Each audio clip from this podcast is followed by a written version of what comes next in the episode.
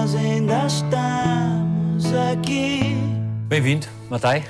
Olá, viva. Que sonhos trazes agora? E caramba. São sonhos que trago agora. Eu sou uma pessoa com muitos sonhos e já tive a sorte de ir alcançando, de ir chegando a cada um deles. Matai, 35 anos e estou como sou no alta definição. Gosto de comer, naturalmente, mas não gosto de iscas. Adoro ser pai. Um dos meus irmãos estava a brincar na rua e houve alguém, uma mãe de um miúdo, que da janela disse: Então estás a brincar aí com esse preto?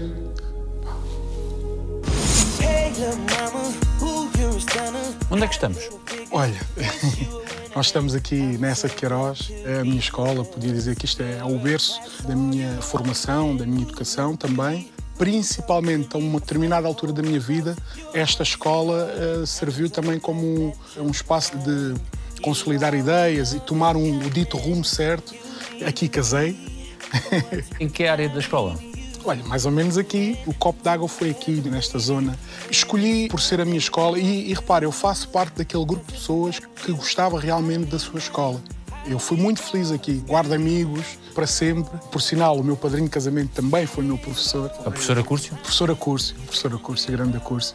Porque é uma pessoa que é muito importante para mim. Tu és licenciada em animação sociocultural? Fiz algumas formações, como jovem ator de dança ou jovem mediador comunitário com o Instituto de Apoio à Criança, já há uns anos atrás. Fiz festas de aniversário no Parque do Gil, fazia algumas ações como mediador, mediador comunitário no bairro. E aqui na escola, nessa de Queiroz, eh, fiz parte um- do projeto Médio, um projeto de mediação. A mediar conflitos? Sim, sim, sim. sim. Com que idade? Com 14, Conflitos entre pessoas de que idades? é, destas idades, os 14, 15, 16. Portanto, tinhas de ter uma voz ativa. Eu já era alto. Já era grande. Na altura, fazia parte de um grupo de pessoas que tinha alguma influência nos pares, não é? E éramos miúdos muito, muito ativos, muito dinâmicos.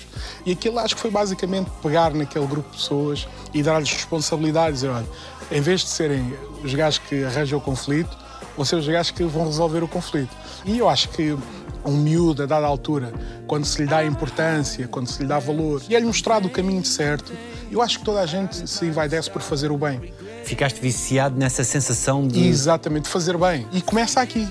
E coisas muito simples. Imagina, temos um acampamento ou temos uma saída e é preciso coordenar um grupo de miúdos, miúdos como eu, como eu era, né? E é preciso dizer-lhes: olha, atenção, isto é certo, atenção, isto é errado. Facilita quando é alguém que fala a mesma linguagem. Pá, não faças assim. Ah, é. Mas se calhar tens razão. No teu caso, na tua infância, que benesses é que colmatavam as carências? Olha, hum, o bairro, as relações, a rede de vizinhança. Imagina, os teus pais não têm assim muita disponibilidade, não têm tempo porque estão a trabalhar de sol a sol. E tu acabas por ser criado pelos primos, pelos tios, pelos vizinhos, pelos amigos com quem tu te dás. E é essa a rede que tu crias, essa relação sólida que tu estabeleces, essa noção de que, independentemente de estar aqui, eu estou protegido. Isto é o meu bairro, esta é a minha grande família e prepara-te para a vida. Tu depois eh, já pouca coisa te assusta. Porque já viveste e já viste tanta coisa, dá-te aqui um traquejo grande para tu depois conseguires te desenvencilhares na vida. E o puto, na altura, tem consciência disso, dessas carências? Não, não tem consciência. Tu não tens consciência de que, de que te falta. Eu aprendi a viver no pouco. Se calhar às vezes olhava para o lado e queria ter uns ténis da moda. Eu nunca tive uma bicicleta minha. Se calhar queria ter tido, não é? Mas eh, eu acho que aquilo que me faltou, o principal para mim, foi o tempo. Não só tempo para mim, mas aquele acompanhamento que eu hoje posso dar aos meus filhos. Esta coisa do meu pai poder ir comigo. Repare, eu comecei a jogar rugby e jogava nos primeiros tempos foi no Benfica. Nós tínhamos que ir para a Sobreda. Eu deixei de ir para a Sobreda, eu mudei depois de clube, mudei para o técnico, porque não dava para ir para a Sobreda todos os dias de treino, ficar lá até altas horas e depois voltar e a seguinte ter escola, não, não dava. Se calhar se o meu pai tivesse tempo, se calhar ele conseguia fazer esse acompanhamento. E não só para acompanhar estas pequenas coisas, mas este tempo para podermos conversar, eu hoje percebo, se calhar na altura não valorizava, ou, ou quando valorizava era sempre pela parte negativa, porque tu também queres atenção, não é? E não, não consegues perceber bem o que é que se está a passar ali à tua volta. Normalmente o meu pai só chegava, a conversa era sempre: então, o que é que aconteceu? o que é que se passa? É? É, portanto, tudo aquilo que vinha antes disso, ele não tinha tempo. Comida houve sempre? Comida houve sempre. Principalmente do lado do meu pai, porque os meus pais são separados desde sempre. Não tenho memória dos meus pais juntos. Em casa da minha mãe era mais difícil quando eu estava em casa da minha mãe era mais difícil. Nós tínhamos, tínhamos, enfim, tínhamos apoios, né? tínhamos eh, as associações onde íamos, buscar, onde íamos buscar comida e aí era difícil.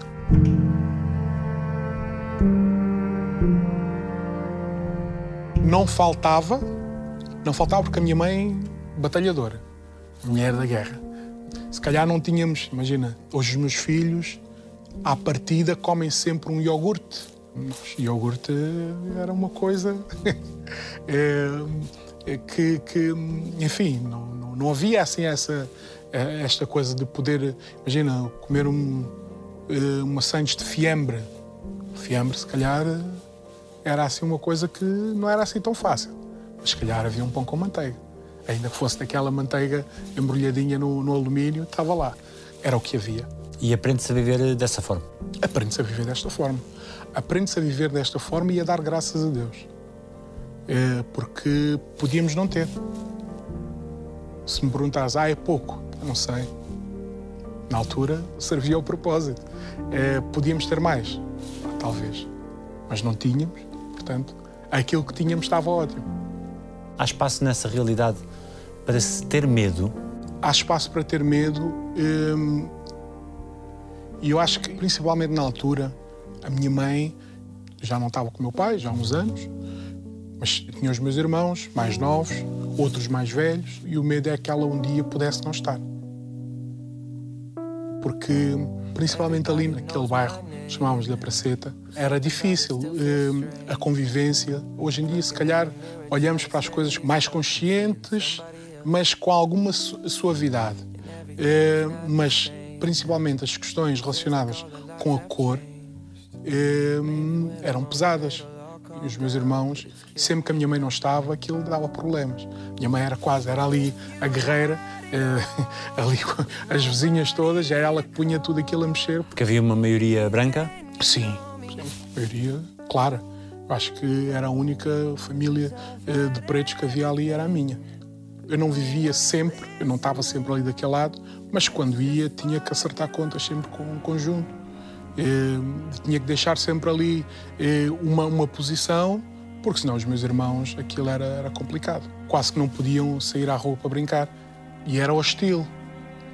Os pretos da Lena estavam na rua.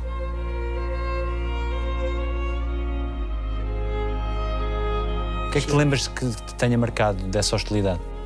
Uma situação em que eh, um dos meus irmãos estava a brincar na rua e houve alguém, uma mãe de um miúdo, que na janela disse: Então estás a brincar aí com esse preto? E depois a mãe começou a falar e o miúdo também, ah, não sei o quê, tentou disfarçar ali um bocado a coisa. Mas por algum motivo, não sei o que é que lhe deu, bateu no meu irmão. Bateu no meu irmão e eu não gostei, também bati bati e ele era um miúdo na altura, ele tinha óculos, eu, eu ainda não usava óculos. Não dava, já havia mal, mas não havia. E os óculos dele caíram e partiram-se. Partiram-se, a mãe, a mãe da janela desceu, pregou-me um chapadão. Depois a minha mãe também desceu, só depois a senhora foi para casa, fugiu, mas aquilo ficou resolvido. Mas essa realidade, para já era difícil, é, mas também é tal coisa, tal traquejo é, é, a tal força que tu vais buscar para conseguires sobreviver, não é? Nessa praceta havia quase como que brincadeiras interditas à família da Lena? Olha, eh, a dado passo sim. E não íamos muito para a rua de trás. A rua de trás ainda era mais difícil. Como é que o miúdo aprende a viver com esse olhar de desconfiança permanente? Tu tens que sobreviver. Tu vais aprender de dia para dia um, o que é que tu tens que fazer, é? que caminhos é que tens que fazer para conseguires continuar cá. Eu não sinto raiva de ninguém. É tu conseguires depois eh, dar seguimento à tua vida. é? Porque isto são coisas que. eh,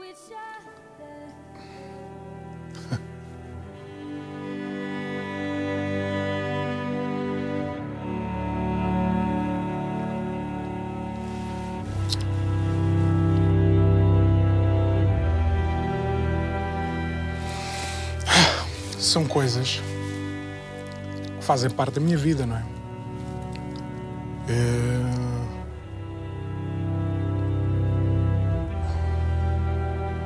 Onde é que estás a ir nesse silêncio? há tanta coisa que. Epá, não falava sobre isto há muito tempo.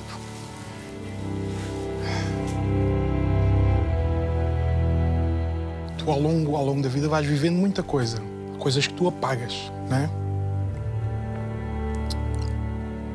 Esqueces-te. Se calhar não. Que coisas? Lembro-me, estava em Maria Pia, estava a estar e estava no curso de marcenaria. E na altura, também para poder, sei lá, juntar aqui alguns trocos, fazia algumas coisinhas.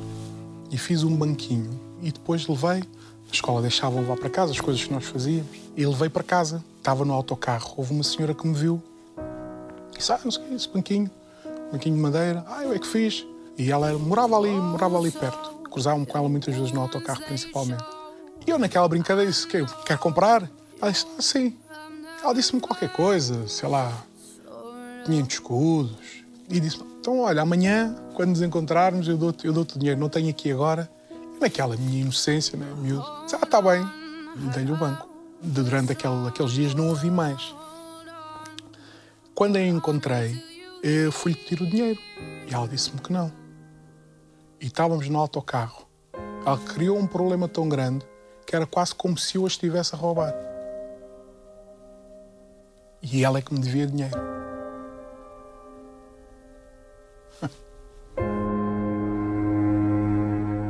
Um banco de madeira, enfim.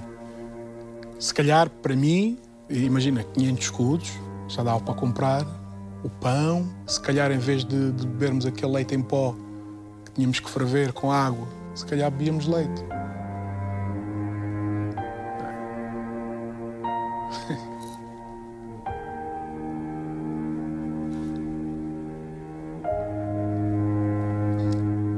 Se calhar para ela não fazia assim tanta diferença.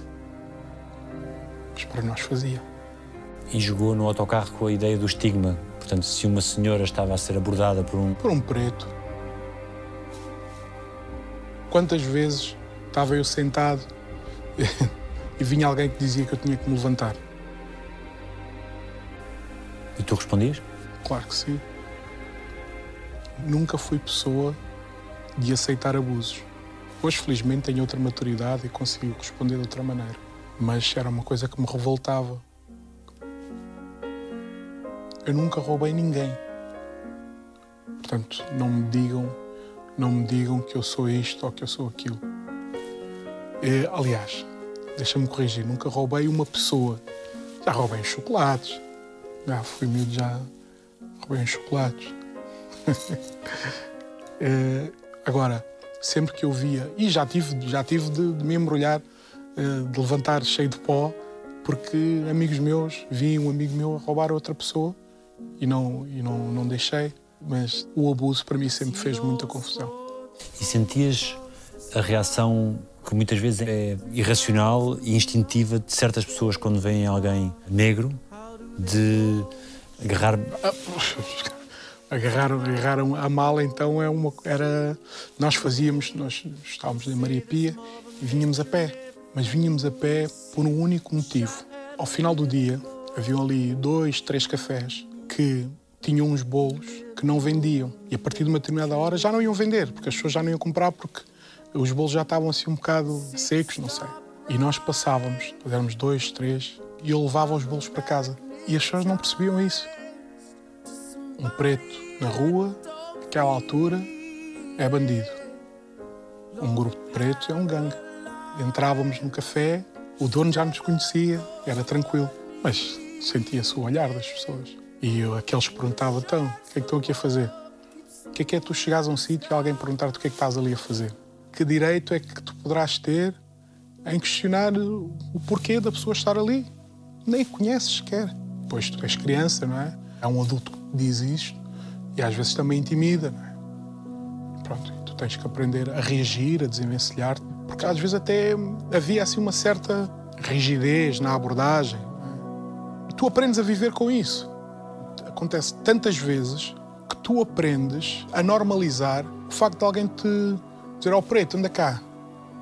Ou já ouviste aquilo tantas vezes. Ah, onde é que estiveste? Ah, tive com o preto. E alguém está contigo e tu dizes, olha, apanha-me ali aquilo. E alguém diz, ah, fogo, sou preto, não.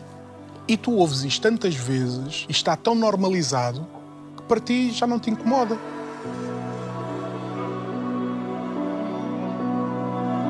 O que é que foi o pior que te fizeram? Olha, já trabalhava na Santa Casa, tive uma aventura, o pessoal do bairro, e fomos sair. Na altura havia um. Era o Loft, Santos. Um dos meus amigos conduzia, já tinha também a sua vida organizada, e nós éramos quatro pretos e um branco. Veio a polícia, aborda-nos e manda-nos encostar à parede. Perguntei porquê.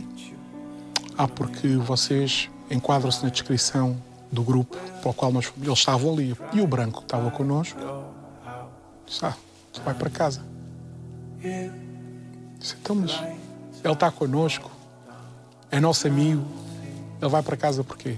E ele, revoltado também, eh, ficou do outro lado do passeio e pediram-nos para ficar voltados para a parede. Eu não me virei para a parede. Disse não. Na altura, eh, eu jogava rugby e começaram a passar assim uns amigos meus, lá, lá do técnico, eles chamavam-me Rubinho. Então, Rubinho, então o que é que se passa? Eu disse, pois, não sei. Eu ali encostado à parede, disse, pá, lá. Pá, não, não me vou virar para a parede. Recusei-me, trabalho todos os dias. Venho aqui sair, vim divertir, sou encostado à parede por nada, ninguém me diz porquê. Isso então levem se eu fiz alguma coisa, levem para a esquadra. Por isso toda a gente, vocês virem-se. Não, não fiquem na parede, virem-se. Virem-se para a frente. Não fizemos nada. O que é que eu fiz para merecer isto? Fomos identificados, né? naturalmente, e fomos embora sem nenhuma explicação. E aí eu já era, já era adulto. E se calhar se isto tivesse acontecido, como aconteceram outras, quando eu era miúdo, ah, pronto, ok, depois passa. Mas pá, não se faz.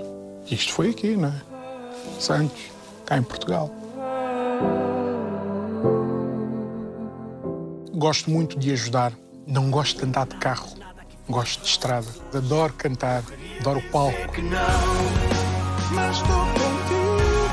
Eu queria dizer que não, mas não consigo. Ao longo da vida, os trabalhos que foste fazendo, e também com a Santa Casa, no bairro da Boa Vista, que tipo de trabalho tu fazes? Neste momento, e há cerca de 3, 4 meses, se eu não estou em erro, saí do bairro da Boa Vista eh, depois de quase 15 anos. Aquilo que eu fazia era basicamente o desenvolvimento de competências, olhar para o jovem e perceber as potencialidades que ele tem e tentar impulsionar isso, valorizar a parte positiva. A tal semente, o tal vício em fazer o bem também se partilha, não é? A rua ensina-nos muita coisa e pode ensinar-nos coisas boas, como coisas menos boas. E se tu estiveres do lado das coisas boas, eu acho que a possibilidade de tu teres uma vida porreira, uma vida boa, é muito melhor.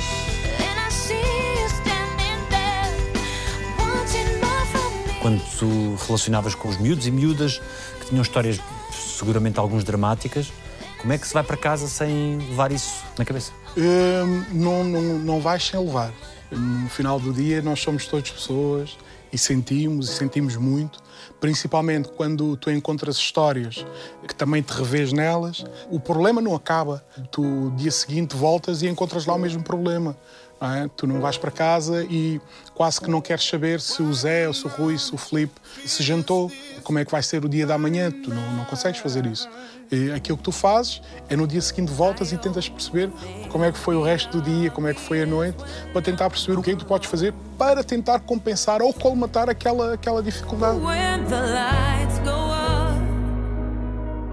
Lembro-me de uma situação em que um, jovem, enfim, miúdo, fazia já parte de um grupo e o grupo, pronto, fazia muita asneira Só que ele tinha um talento, futebol. Na altura, o AC Milan tinha uma escolinha em Oeiras e levei-o lá para ele poder experimentar.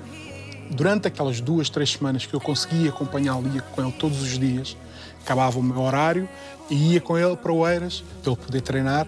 eh, alguns acontecimentos eh, ocorreram ali na comunidade, ali no, no bairro, e felizmente ele não estava. Houve uma rixa qualquer, uma briga, e que eu acredito perfeitamente que ele fazia parte daquele grupo e iria lá estar. E o que é que fazia um miúdo que tu também eras, depois do seu horário de trabalho, não ir descansar, não ir divertir-se, não ir ter com os seus amigos e pegar num outro camarada para ele ir treinar a um clube a alguns quilómetros de distância daqui? Olha, eh, lá está. É o tal vício em fazer o bem.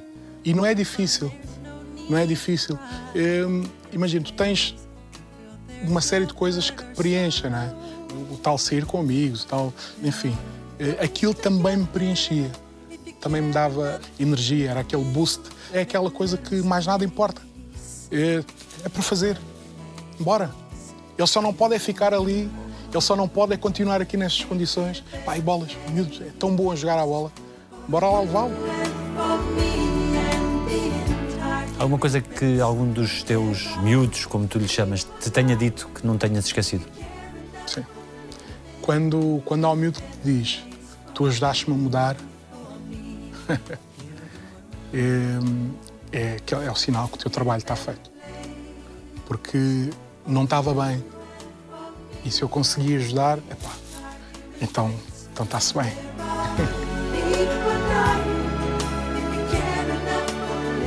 Porquê é que o miúdo aos 5 anos percebe que há um problema E diz-te o quê? eu não quero ser mais preto. Porquê? Gosto da vida, gosto de verão, gosto de peixe, não gosto de mandioca.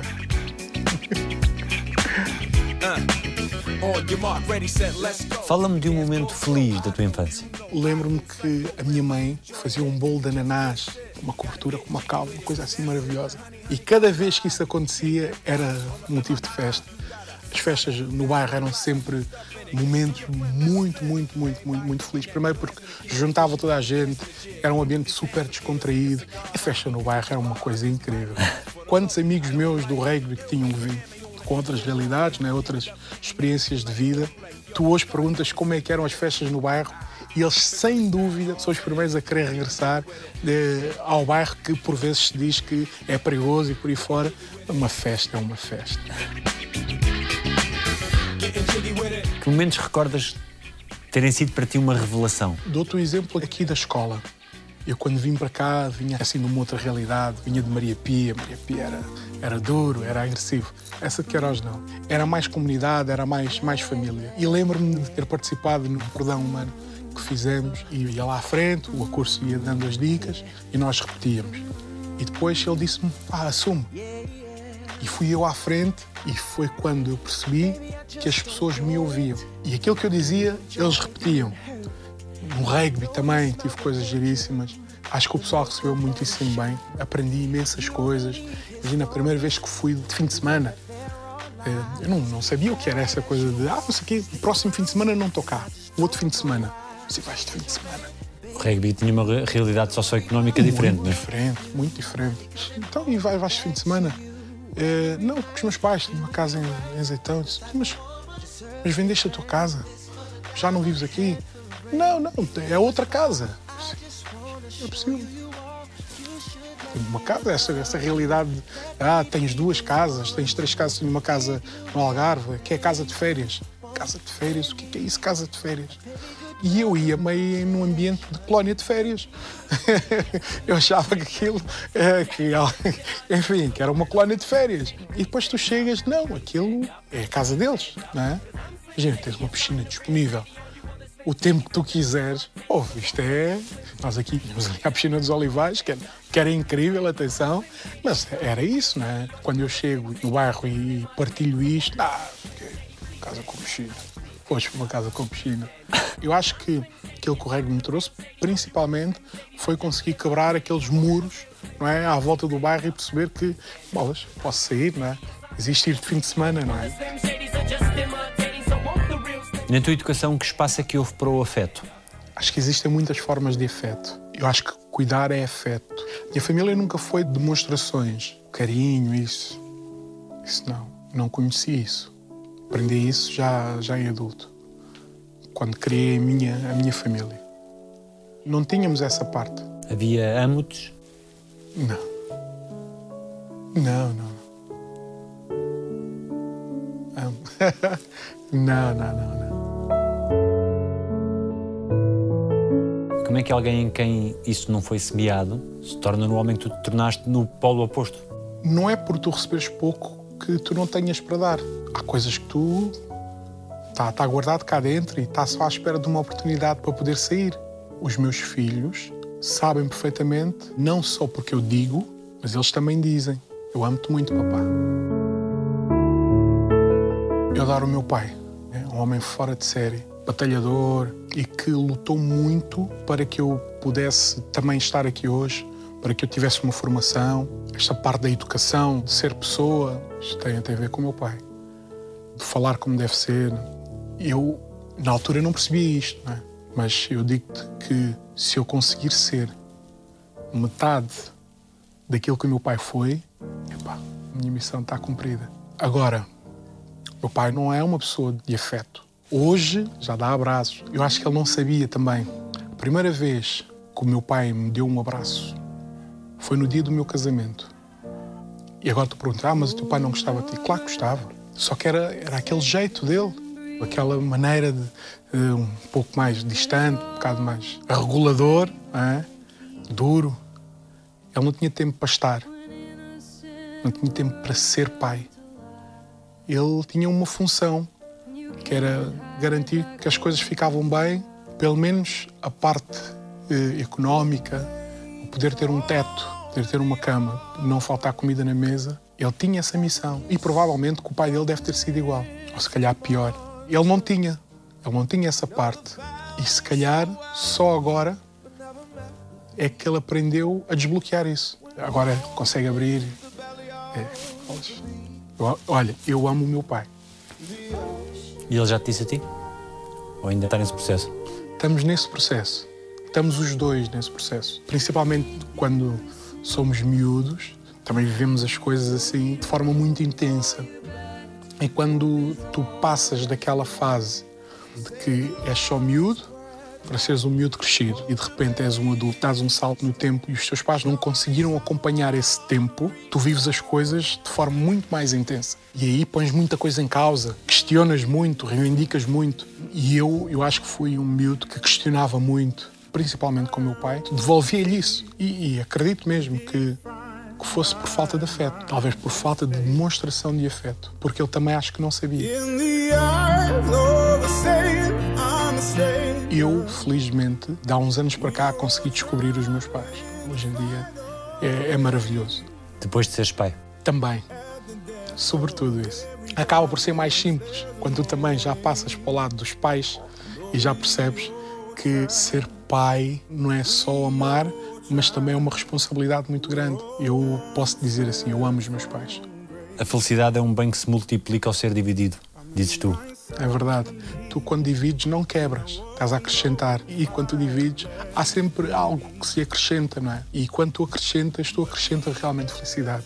Se tu guardares só para ti, o combustível é só o teu. Mas se tu partilhares, vais juntar mais. Então, se for verdadeiro, inevitavelmente vai crescer. Now shoulders mine. Tiveste momento em que tiveste que dizer para ti próprio não chores mais?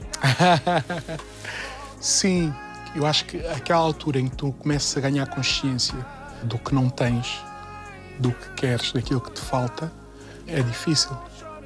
É Aquela transição entre a dita infância e a adolescência. Há como que uma revolta, não é? Sim, sim, sim. sim. A fase do- dos porquês conscientes, não é?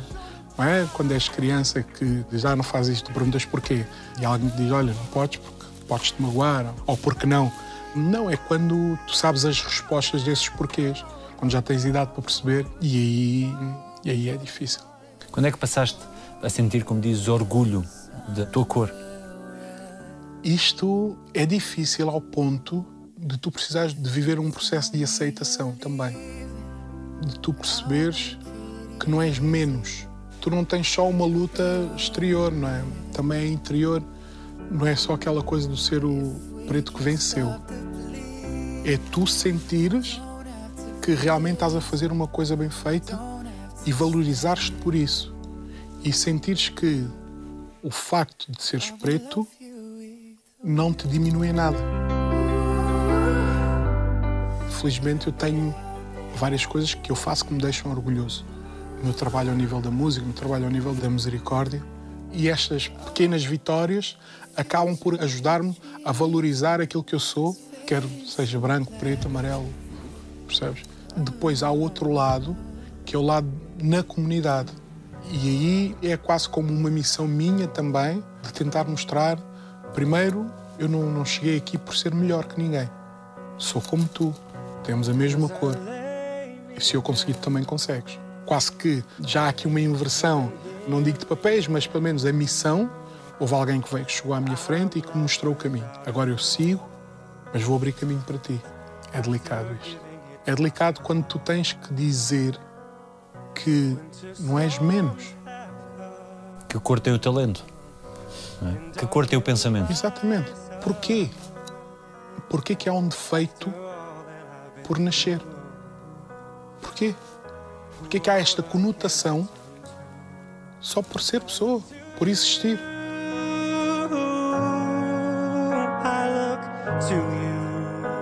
Uma entrevista que eu dei falava sobre o meu filho, a situação que ocorreu na escola, enfim. Ele te questionou, não é? Exatamente. Porquê? Mas esta coisa Ele não tinha percepção de que isso era uma questão. Porquê que o miúdo aos 5 anos percebe que há um problema E diz-te o quê? eu não quero ser mais preto? Porquê?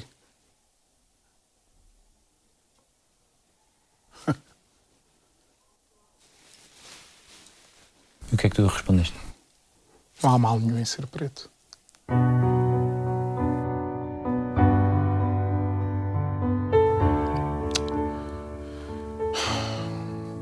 Infância é uma coisa que deve ser bonita, não é?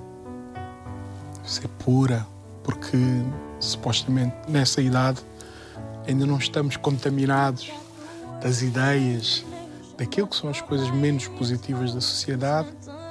É uma idade para brincar, mas porquê que uma criança tem que lidar com isto? é? Isto tem a ver com as pessoas, não tem a ver com a sociedade. Vou dar um exemplo. Há dias fomos brincar, fomos ali ao Parque da Bela Vista e encontramos um senhor de 92 anos. Os meus filhos estavam a jogar à bola, ele pediu a bola ao meu filho e o senhor ficou ali a jogar a bola com ele. E tu vias claramente brilho bom naquele olhar, coração bom, sem qualquer estereótipo, sem qualquer discriminação. Isto também se vê, coisa pura.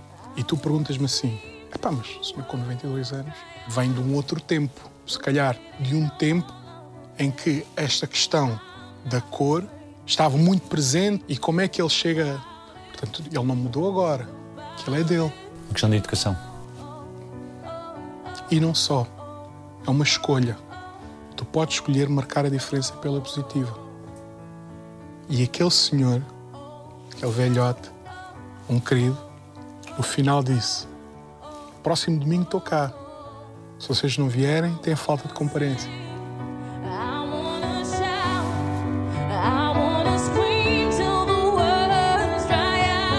Para um miúdo como tu, que tinha brincadeiras vedadas, como brincar ao peão ou jogar ao berlinde, porque não era para vocês, isso é marcante. Muito. Eu fiquei a semana toda e fui partilhando um bocadinho esta brincadeira daquele senhor. Da mesma maneira que tu percebes o olhar de censura, e às vezes as pessoas acham que não, ainda por cima quando tu estás treinado nisto. Não me digam que não. Eu esse olhar eu já conheço. Eu treinei isso a vida toda. Porque grande parte das vezes era no olhar que tu sabias onde é que estava o perigo. Portanto, não me digas, não me digas que não. E nem vale a pena virem com a conversa do meu melhor amigo é preto. Eu até tenho um amigo que é. né? Exatamente, não me digam isso. O que é que sentes no olhar? Tu sentes aquela altivez, um posicionamento. Atenção, somos amigos mais ou menos. Somos diferentes. Tu és, mas eu E o olhar diz isso. Se calhar há um tempo atrás eu era pessoa de estar aqui a reivindicar e a questionar-te porquê.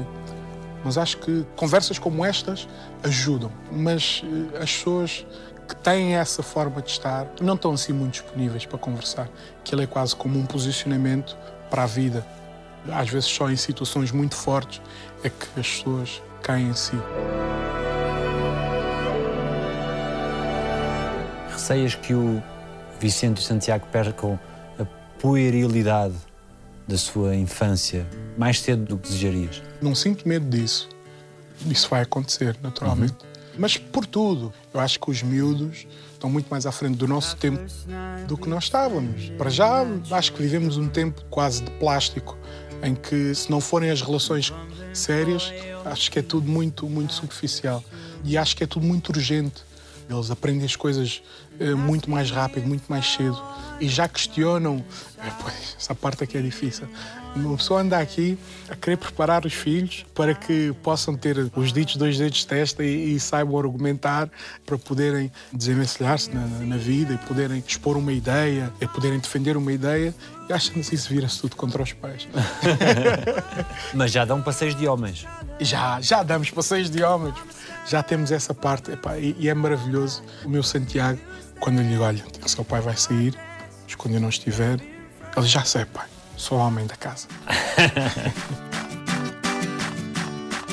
Tu vives uma velha infância, voltas a ser puto com eles. Muito. De brincar no chão, de jogar às escondidas. Dentro de casa, fazemos uma bagunça. A Maria fica danada da sua vida. Safas-te com a Jenga ou não? Ei, pá, a Jenga, a Jenga é maravilha. Pá. Mas o Vicente, o Vicente começou sem saber muito bem como é que se jogava aquilo, mas agora está fortíssimo. Eu acho que deito aquilo ao chão, assim, acima, com estes dedos de, de elefante, deito aquilo abaixo não sei quantas vezes. Estás doido? Não. Estás, doido, sim. Vai cair. Quão transformadores é que eles foram para a tua vida? Estás a ver aquela sensação de que mais nada importa. Mais nada importa. Tudo aquilo que eu faço, literalmente, é pensar que vai ter um reflexo na vida deles. Quando eu penso que não me apetece trabalhar, quando eu penso que não me apetece fazer estrada, eu testo fazer estrada. Quando não sei eu conduzir, estou sempre desconfortável. Estou sempre a dizer, olha, vai devagar, tenho medo. E ganhei mais medo depois de ser pai, porque tenho sempre que voltar para casa. Eu não posso não voltar para casa. São fundamentais para tu te nutrires. Tu que te doas tanto aos outros, Sim, sim. Eles reciclam isso, não é? É uma renovação diária. Imagina, eu sou eu que os acordo todos os dias, quase sempre eu que os deito, e aquele beijinho de boa noite. O Vicente agora faz uma coisa maravilhosa. Quando vai para a escola, antes de sair de casa, dá um beijinho na mão. Pede e eu dou-lhe um beijinho na mão, eu e a mãe e o irmão. Dá um beijinho na mão quando eu tiver saudades, que é para meter na cara. Eu vou trabalhar, saio de casa renovado, não é? E sabes que mais? Eu já precisei desse beijinho. E esse beijinho que o Vicente me deu, eu também já o tirei do bolso e já o encostei a mim. E fez efeito. Quão importante é a Maria neste teu percurso? Ei, pá, a Maria, pá. A Maria é a minha vida. É aquela sensação de que eu vou e fica tudo bem. Por cima, depois de ser pai, o ir custa cada vez mais. Quantas vezes não apetece só estar em casa? Os meus filhos são muito de toque. E às vezes só apetece estar ali, sem fazer nada. Quantas vezes ouvi, ah pai, não vás hoje. Ah, fica aqui. Que saio com, com o coração dividido e tenho que ir. Queres que eles digam que o pai foi quem? Eu quero que eles digam que o pai foi boa pessoa. Imagina, a música, eu quero deixar a minha marca, naturalmente. Quero poder ligar o rádio e ouvir a minha voz. Quero poder andar na rua e que as pessoas saibam que aquela música é minha. Mas que saibam que aquela música é minha porque encontraram um espaço onde se identificaram com aquilo. E porque aquela música houve um dia que mudou também o dia daquela pessoa. É por esse motivo. E quero que os meus pais, quer os meus filhos, saibam que eu faço música com coração. E é nesse sentido que eu quero ser lembrado. Estou grato ao destino. Estás grato ao destino. Muito grato ao destino. E o destino, na verdade, também me tem oferecido bem mais do que eu mereço. Eu acho que as coisas que tenho vivido têm sido maravilhosas. E sou muito grato, sou seguramente grato a tudo isto que tem acontecido na minha vida. Não só ao nível da Santa Casa, mas sobretudo a música. Acho que a música tem sido uma amiga maravilhosa. Que é uma paixão desde sempre? É uma paixão desde sempre. Só não sabia que ia ser assim. Confia, e vais brilhar. Foi preciso alguém dizer confia e vais brilhar? Eu acho que ao longo desta minha aventura, minha vida, tive muitas pessoas a dizer confia, confia e vais brilhar. Estás zangado com alguém? Sim, mas está tudo bem. Acho que um dia haverá espaço para acertar coisas. Alguém te deve um pedido de desculpas. Sim. Esperas que peça. Eu acho que não é pelo pedido de desculpas. Acho que é só por resolver e avançar. Eu não preciso que a pessoa me confirme que tem culpa. Só preciso é que é possível resolver. Ok, olha, errei, bora, está tudo certo. E tu pediste desculpa a todas as pessoas a quem querias pedir? Não sei, mas provavelmente não.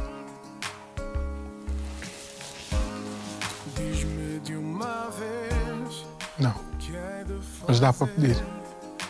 De que é que te arrependes? Arrependo-me de encurralar. Eu acho que, a dado passo, as pessoas podem errar. E não é um clichê dizer que errar é humano. Que é, é realmente. Imagina, eu hoje já não preciso que a pessoa me diga que ou perdoa-me ou, ou errei. Se calhar eu também lhe devo esse pedido de desculpas porque às tantas quando tu encurralas a pessoa, a pessoa, mesmo estando errada, pode ter sido a única solução que teve. E acho que a determinado momento da tua vida, quando tu encurralas alguém, não é? Mesmo que essa pessoa esteja errada, também não lhe estás a dar liberdade para. Te redimir. Exatamente. Eu acho que é isso. Se te fosse garantida uma resposta a uma qualquer pergunta tua, o que é que tu quererias mesmo saber? Se vou estar cá para ver os meus filhos crescer, se por algum motivo eu não estiver, acho que vai ser difícil, principalmente para eles, não é? Porque temos uma relação maravilhosa e espero que isso nunca falhe. Mas se por algum motivo eu não estiver, quero deixar as coisas organizadas para que não lhes falte nada. Se encontrasses o jovem Ruben que deu um banquinho a uma senhora e ela não lhe deu os 500 escudos, o que é que lhe dirias? Não te preocupes, vai ficar tudo bem. Vais crescer, vais ser pessoa. Quem sabe também vais ser um bom exemplo para outros jovens Rubens como tu. O que é que dizem os teus olhos? Os meus olhos dizem que está tudo bem. Dizem que está tudo bem. E, e dizem ainda que há um mundo, há um mundo cheio de coisas boas a caminho. E, e que há uma série de razões para eu poder ser feliz. Muito, muito mais tempo. Portanto, é isso. Eu sou feliz. Obrigado. Obrigado, eu. Feito. Jesus Christ. Na viagem. Epá, o problema destas coisas é que uma pessoa vai para zonas que não mostra a ninguém, que não tem tempo, se calhar, para contar a ninguém, porque são zonas que custam. E este meu tempo de criança teve partes muito difíceis, mas que se calhar vivi essa parte para poder estar aqui hoje. É duro. passa. Tudo passa. Olha, hum, se servir para ajudar, já valeu a pena. Obrigado. Palavras escavadas na pedra e os seus sentidos